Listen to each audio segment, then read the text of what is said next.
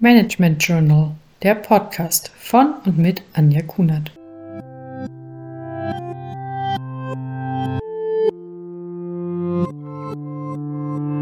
Tag. Ein weiteres wichtiges Werkzeug für ein erfolgreiches Führen ist Kommunikation. In dieser Podcast-Folge spreche ich darüber, welche Kommunikationstypen es gibt und wie entscheidend die eigene Kommunikation für Führungspersonen ist. Kommunikation ist der Austausch von Informationen. Diese Informationen können auf verschiedenen Wegen und durch verschiedene Arten ausgetauscht werden. Zum Thema Kommunikation gibt es viele Modelle. Eines der wichtigen ist das Kommunikationsquadrat nach Friedemann Schulz von Thun.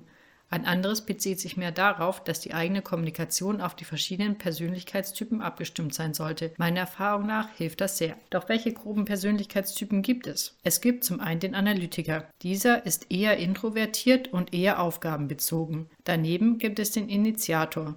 Dieser ist eher aufgabenbezogen, aber menschenbezogen. Außerdem gibt es den Kommunikator. Dieser ist eher extrovertiert und eher menschenbezogen. Und zum Schluss gibt es noch den Unterstützer. Dieser ist eher introvertiert und eher menschenbezogen. Natürlich handelt es sich dabei erst einmal um theoretische Persönlichkeitstypen. Trotzdem ist es wichtig, bei der eigenen Kommunikation darauf zu achten, mit welchen Persönlichkeitstypen man es zu tun hat. So kann man mit dem Satz Auf geht's, wir schaffen das den Initiator motivieren. Beim Analytiker wird das sicherlich noch nicht ausreichen. Eine detailliertere Erklärung muss folgen. Bei Menschen, die am ehesten dem Persönlichkeitstyp Unterstützer entsprechen, sollte die Kommunikation sehr viel mehr auf das Wir-Gefühl gehen und erklären, was das Allgemeinwohl von einer Aufgabe hat.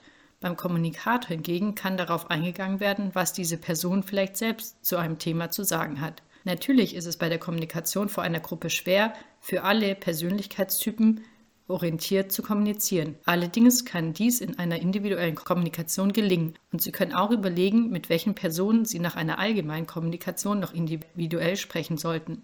Bei wichtigen Informationen lohnt sich die Zeitinvestition für eine gut durchdachte Kommunikationstaktik immer.